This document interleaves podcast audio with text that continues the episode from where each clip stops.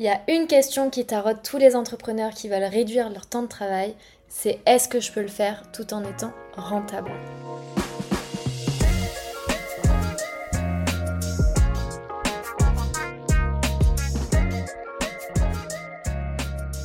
Bienvenue dans ce nouvel épisode de podcast. Je suis très contente de vous retrouver et aujourd'hui on va aborder un sujet épineux, celui de la rentabilité.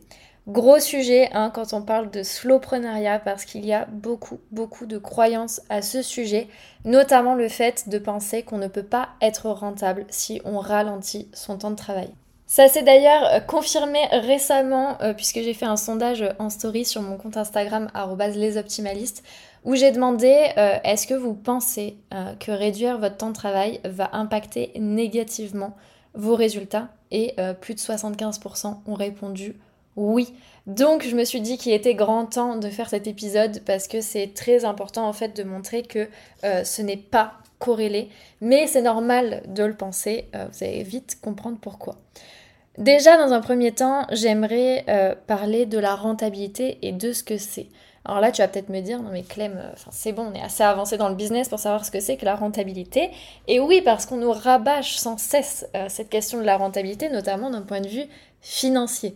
Donc la rentabilité financière, c'est le fait de réaliser un certain montant de chiffre d'affaires qui va nous permettre de couvrir nos dépenses, nos investissements, notre revenu idéal, nos placements, donc ce qu'on met en trésorerie, en épargne, etc. Mais il y a une forme de rentabilité dont on entend trop peu souvent parler à mon goût, c'est la rentabilité d'énergie, d'épanouissement, celle qui fait en fait qu'on est euh, content d'être dans notre business et de euh, mettre en place toutes ces actions au quotidien. Je pense pouvoir dire qu'on s'est à peu près tous lancés dans l'entrepreneuriat pour kiffer notre vie professionnelle, kiffer notre vie personnelle, euh, faire un peu ce qu'on veut, travailler avec qui on veut, à l'heure qu'on veut, etc. Pourtant, je rencontre beaucoup d'entrepreneurs, et moi aussi je suis passée par là, pour qui être rentable financièrement aujourd'hui, ça veut dire se fatiguer à la tâche, conserver des offres avec lesquelles on n'est plus du tout aligné, euh, se sentir stressé au quotidien, faire des journées à rallonge, et en plus de tout ça, ressentir de la culpabilité parce qu'on s'est lancé dans l'entrepreneuriat pour être libre, mais on n'arrive pas à être libre. Bref, on est dans un énorme cercle vicieux dans lequel il est impossible de sortir, souvent parce que la rentabilité financière, la sécurité financière est bien plus importante que tout.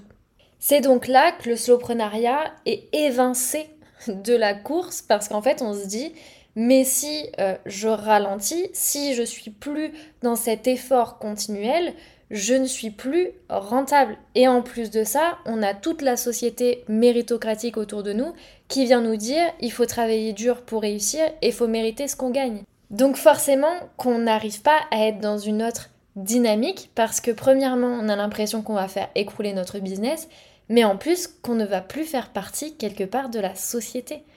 Moi, très clairement, quand j'explique euh, ce que je fais euh, dans la vraie vie, en dehors du microcosme d'Instagram où à peu près, bon, les gens savent un peu comment je suis, etc., que j'explique euh, mon activité donc et que j'explique aussi que je travaille 20-25 heures par semaine, mais c'est un sketch. Il y a vraiment des gens. Alors, il y a soit des personnes voilà, qui sont très bienveillantes qui me disent Ah, c'est super et tout ça, trop bien. Bon, parfois, ils y comprennent rien, hein, ils savent pas trop de quoi je parle.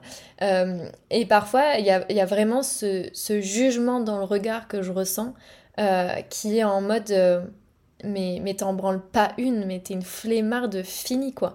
Et, euh, et souvent, bah, c'est des personnes qui travaillent beaucoup, qui sont soit entrepreneurs qui travaillent beaucoup, soit salariés qui ont toujours eu l'habitude de beaucoup travailler.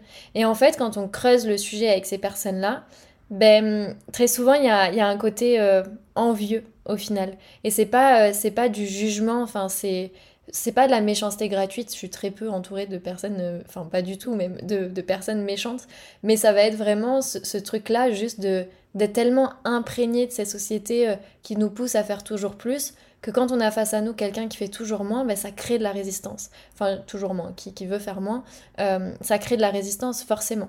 Donc, euh, donc voilà, et c'est pour ça que je dis souvent qu'il faut être bienveillant envers, les autres et faire un effort de pédagogie, euh, parce, que, bah, parce que tout le monde n'a pas, pas les mêmes expériences, ni les mêmes pensées, ni les mêmes opinions, et que parfois simplement leur apporter un nouvel angle de vue peut changer beaucoup de choses.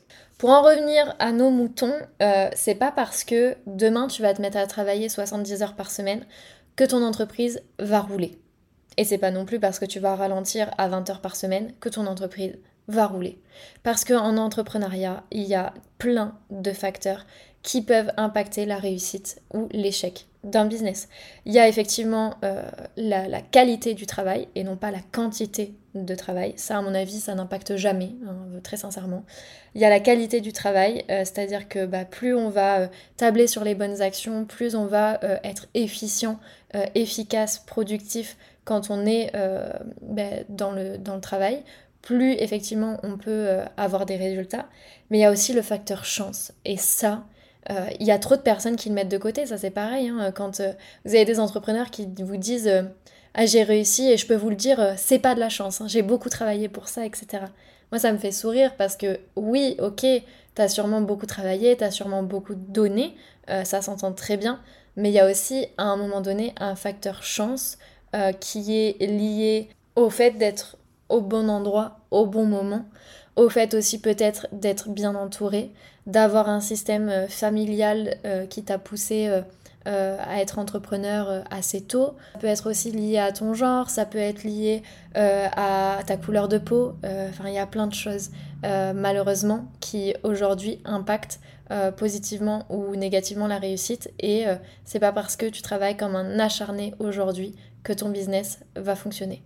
Cependant, effectivement, je pense qu'il y a un point sur lequel on peut s'entendre, c'est que euh, bah, quand on table sur euh, des actions qui sont bien réfléchies, quand on tape sur le mieux, je pense qu'on se donne des meilleures prédispositions à ce que ça fonctionne. Et c'est pour ça que euh, je parle très souvent du fait de travailler mieux avant de vouloir travailler moins. C'est d'ailleurs l'objet d'un épisode de podcast que j'ai fait, épisode numéro 2, si tu veux aller l'écouter. Euh, et, c'est en ça que euh, je partage le fait que c'est important à un moment donné, si aujourd'hui tu te sens euh, surmené ou tu n'arrives pas à te dépatouiller, ou des fois tu as l'impression d'énormément procrastiner, de ne pas avancer, de ne pas savoir où tu vas, d'avoir beaucoup de missions de clients, pas de temps pour, pour ta vie personnelle, pas de temps pour tes projets, etc à ce moment-là, c'est important de prendre ce mouvement de recul, même s'il est difficile, même si parfois ça peut euh, entacher ta rentabilité euh, sur une courte période de temps, pour analyser qu'est-ce qui fonctionne pour toi, qu'est-ce qui ne fonctionne pas pour toi, qu'est-ce que tu peux optimiser au niveau de ton business model, de tes offres, de tes tarifs, de tes stratégies de communication, de vente, de ton organisation, etc. Et ça, tu peux le faire seul. Euh, dans ce cas-là, ça risque de te prendre un petit peu plus de temps. Mais sinon, tu peux le faire de manière accompagnée, par exemple avec moi. Et ça tombe bien parce qu'en ce moment, les portes de la méthode optimaliste, donc mon programme d'accompagnement au slowprenariat, sont ouvertes pour une session, donc une promo 2, euh, qui commence du 1er novembre et se termine le 29 février 2024. Je te mets toutes les infos dans la description de cet épisode. Pourquoi du coup est-ce que je pense que euh, ralentir, ça nous donne de meilleures prédispositions à réussir? C'est parce que ça va te permettre dans un premier temps d'améliorer ta créativité en prenant le temps de te reposer, de te ressourcer. Euh, tu peux euh, plus facilement générer de nouvelles idées, t'inspirer de l'extérieur, de choses que tu vois, etc. ça peut augmenter aussi ta productivité parce qu'en fait tu vas pouvoir, en prenant du recul justement, te rendre compte des pics d'énergie et de comment est-ce qu'ils fonctionnent. Est-ce que tu es plutôt du matin, est-ce que tu es plutôt du soir, de l'après-midi, etc. De capitaliser là-dessus euh, pour être productive dans ces moments-là et être totalement off et assumer le fait d'être totalement off sans culpabiliser dans les moments où tu es moins productive pour éviter justement la procrastination. Ça va te permettre aussi euh, forcément de capitaliser euh, sur des choses qui fonctionnent pour toi, et j'insiste bien là-dessus, c'est pour toi. Donc ce que tu vas faire pour ton business, c'est pas forcément ce qui va fonctionner euh, pour tout le monde. Donc l'idée c'est de euh, avoir le temps de continuellement travailler sur ton business pour prendre le temps d'analyser par exemple chaque mois tes statistiques sur tous les canaux de com pour euh, voir qu'est-ce qui a fonctionné, pas fonctionné, qu'est-ce que tu peux réajuster, etc.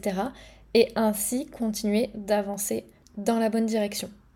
Ça va te permettre aussi euh, d'éviter les erreurs parce que là, ça arrive très souvent que quand on est surmené, euh, qu'on a trop de boulot, etc., bah, en fait, on est complètement euh, pris dans, la pression, dans le stress et du coup, bah, on se met à prendre des décisions très peu réfléchies. et du coup qu'on peut parfois regretter et qui vont amener certains échecs entre guillemets, que j'aime bien rappeler quand même expérience. Mais du coup voilà, ça peut, ça peut être des facteurs qui vont continuellement augmenter ta, ton stress et ton anxiété. Et justement le fait de ralentir va pouvoir te permettre d'être plus satisfaite et de diminuer euh, l'angoisse en fait, euh, parce que tu vas prendre plus soin de toi, de ton état d'esprit, de ta, de ta santé euh, au global. Tu vas être plus consciente de ton quotidien, de tes choix. Tu vas t'arrêter sur tes victoires. tu vas mettre l'accent sur des projets qui ont du sens pour toi. et donc tout ça, ça va forcément contribuer à plus d'épanouissement. Et c'est là en fait que tu viens trouver cet équilibre entre rentabilité financière et rentabilité d'énergie. Il y a un dernier point euh, que je voulais euh, aborder au sujet de la rentabilité euh, et du slowprenariat, c'est que le slowprenariat, ça fait donc partie de, ce grand mouvement slow global où on n'est pas dans la recherche du toujours plus. Et donc comme je disais, en fait, on va essayer de définir une rentabilité financière pour laquelle on se sent épanoui et confortable, et on va pas chercher à faire continuellement plus. Euh, en fait, on va pas être dans une course effrénée d'une croissance constante, rapide, euh, etc. On va être euh, beaucoup plus à accepter le chemin, à accepter le processus, à prendre le temps de consolider, à prendre le temps de, d'aussi d'avoir les épaules pour supporter un business qui peut croître très vite. donc vraiment, voilà, on est dans une démarche de, de, prendre le temps. Et ça, c'est, d'autant plus important, je trouve, qu'on a un peu ce truc de se dire, même si euh, il y a quand même l'adage de l'argent ne fait pas le bonheur, mais je pense que pour beaucoup de personnes, ça y contribue très fortement. Et notamment, il y a une étude qui a été faite euh, à ce sujet que je trouve super intéressante. Euh, c'est une étude qui a été faite donc aux États-Unis par Daniel Kahneman et Angus Deaton, qui montre que jusqu'à 75 000 dollars par an, effectivement, l'argent contribue au bonheur, mais qu'au-delà, euh, ce qui euh, correspond en fait 75 000 dollars par an, ça correspond à, environ 5 000 euros par mois. Au-delà donc de ces 5 000 euros par mois, eh bien en fait le niveau de bonheur n'augmente pas, voire il diminue. Donc je trouve ça super beau en fait comme image et comme, comme message de montrer que en fait il n'y a pas besoin d'aller toujours plus et qu'on peut à un moment donné se satisfaire d'un palier. J'espère que cet épisode de podcast t'a plu. Si c'est le cas, n'hésite pas à le noter 5 étoiles sur ta plateforme d'écoute favorite. Si tu veux discuter rentabilité et slowprenariat, eh bien n'hésite pas à m'écrire sur mon compte Instagram @lesoptimalistes. Comme je te le disais tout à l'heure, tu as euh, toutes les infos pour la méthode optimaliste dans la barre de cet épisode. N'hésite pas non plus à m'écrire si tu as des questions à ce sujet ou à réserver ton appel découverte. En attendant, je te souhaite une très bonne semaine et on se dit à la semaine prochaine.